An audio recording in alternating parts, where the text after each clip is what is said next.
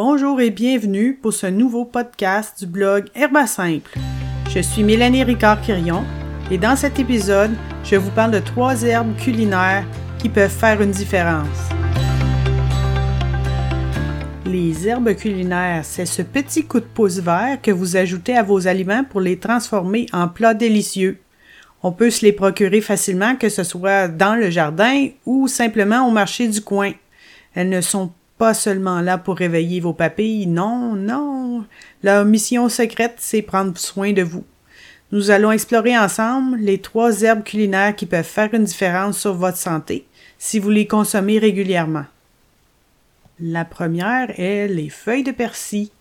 Les feuilles de persil sont facilement accessibles en épicerie, que ce soit le persil frisé ou plat. On peut les trouver pendant toute l'année dans les marchés d'alimentation. Cependant, il est à noter que, le persil perd ses propriétés au séchage, donc il est préférable de le consommer frais. Pour ma part, j'aime ajouter une poignée de feuilles de persil cru à mes plats parce qu'elles ont une magnifique couleur verte, mais aussi pour le goût frais qu'elles apportent au, au mets, à la recette. Utilisé de cette manière, le persil devient une source très intéressante d'antioxydants qui agissent en prévention pour protéger mes cellules des radicaux libres. Il s'harmonise parfaitement avec les plats aux tomates, les plats avec de l'ail et du citron. Les feuilles de persil renferment des molécules actives comme des minéraux, des vitamines C, la vitamine A, la vitamine K, des flavonoïdes et des huiles volatiles. Ça donne ainsi un bouquet nutritionnel varié et bénéfique. Pour 10 grammes de feuilles de persil fraîches, on retrouve 8% de la dose quotidienne recommandée en fer, 130% de la dose quotidienne recommandée en vitamine K, 30% de la dose quotidienne recommandée en vitamine A et 20% de la dose quotidienne recommandée en vitamine C. Donc, le persil peut être utilisé contre la mauvaise haleine, notamment lorsqu'on a consommé de l'ail. On peut simplement mâcher quelques feuilles de persil. D'ailleurs, c'est certainement pas une coïncidence si, dans la cuisine du Moyen-Orient, les plats sont toujours accompagnés de sauce à l'ail délicieuse, on retrouve régulièrement du taboulé, une salade à base de persil. Le persil ne se contente pas seulement de désodoriser la laine, il diminue également l'odeur corporelle grâce à sa richesse en chlorophylle. Le persil exerce une action dépurative au niveau des reins et de la vessie. Un jus de feuilles de persil peut contribuer à réduire la rétention d'eau et prévenir la formation de calculs rénaux. Pour cet usage, il se combine bien au jus de concombre et de citron. On peut également infuser les feuilles de persil dans l'eau. L'infusion peut servir à réduire les ballonnements ou à soulager les douleurs des crampes menstruelles. Sans oublier que l'on peut utiliser le persil frais sur la peau.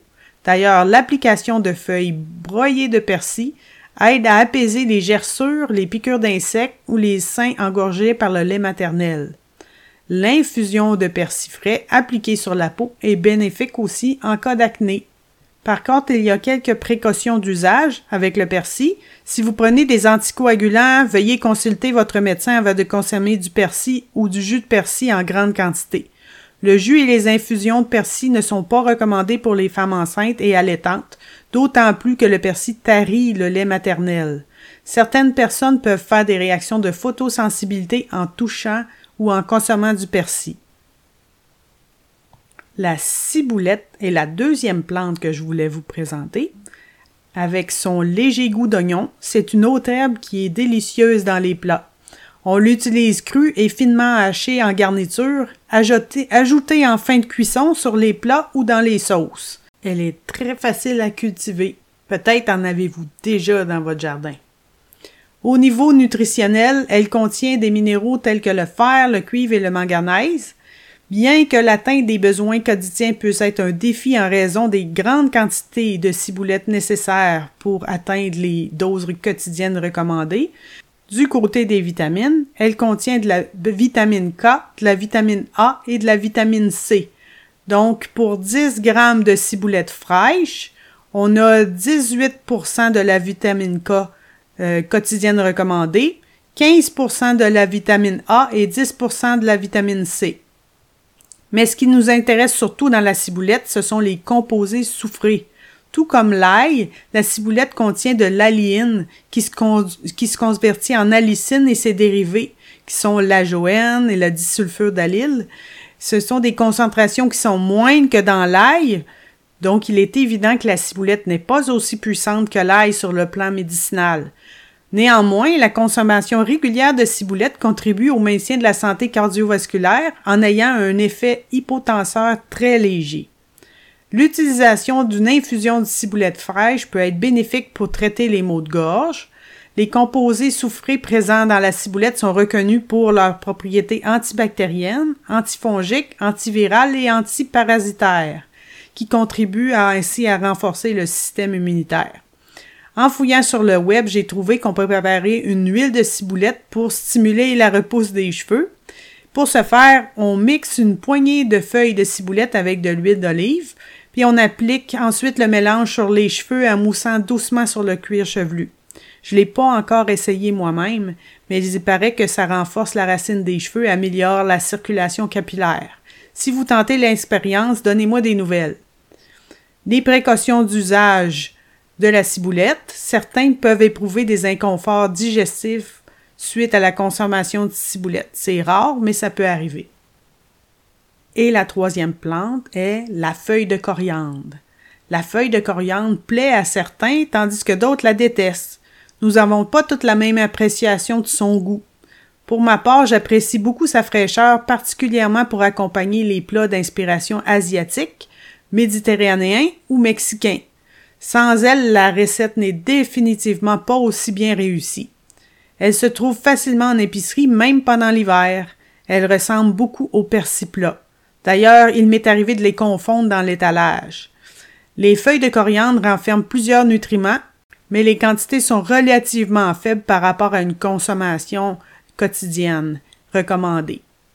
Seules les vitamines K et la vitamine A se démarquent, avec un apport quotidien au-delà de 10% donc, pour 10 grammes de feuilles de coriandre fraîche, on a 26 de la, de la dose de vitamine K recommandée et 23% de la dose quotidienne de vitamine A recommandée.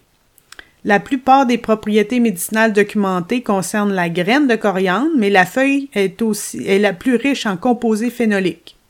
Ces polyphénols sont des antioxydants bénéfiques pour la santé cardiovasculaire. Des études ont démontré qu'elles avaient un effet équilibrant sur le taux de glucose et de lipides sanguins avec un léger effet hypotenseur. Mais ce qui capte mon attention au sujet de la feuille de coriandre, c'est toutes les mentions concernant sa capacité à quélater les métaux lourds. Sur Internet, on trouve de nombreuses références citant la coriandre dans le contexte de cure de désintoxication. J'ai alors cherché des preuves. Il y a une anecdote à propos d'une soupe à la coriandre qui aurait augmenté l'excrétion du mercure après le retrait des plombages dentaires. Cependant, la preuve n'est pas bien claire. Dans un autre contexte, une étude menée sur des souris à qui on a administré de l'eau contaminée en plomb a montré que la coriandre pouvait réduire l'accumulation de plomb dans leurs os. Cela semble vraiment très encourageant, n'est-ce pas? Le risque, le hic réside dans le fait que la quantité de coriandre nécessaire pour obtenir ce résultat semble être astronomique par rapport à une consommation quotidienne normale. Bon. Malgré tout, je me dis qu'on aurait plutôt, on pourrait plutôt considérer la coriandre avec un effet préventif sur l'absorption des métaux lourds provenant de notre alimentation sans nécessairement parler d'intoxication aux métaux lourds. Donc, d'après mes investigations, il serait bien avantageux de combiner la coriandre avec une plante diurétique comme le persil pour s'assurer que les métaux lourds sont évacués efficacement à chaque consommation. Outre cela, la feuille de coriandre est utilisée pour ouvrir l'appétit et pour favoriser la digestion. Elle peut nous être utile pour calmer les nausées, rafraîchir la laine et diminuer les brûlures d'estomac. On peut aussi en faire une infusion pour atténuer les allergies saisonnières. Appliquées sur la peau, les feuilles de coriandre aident les peaux grasses à équilibrer le sébum. Le plus simple est de passer les feuilles au mixeur pour en faire une pâte et l'appliquer sur le visage. Les précautions d'usage des feuilles de coriandre, quoique peu fréquentes, il est possible de faire des réactions allergiques à la coriandre. Alors sur ceci, je vous dis à la prochaine et allez visiter mon blog qui est sur www.herbasimple.com.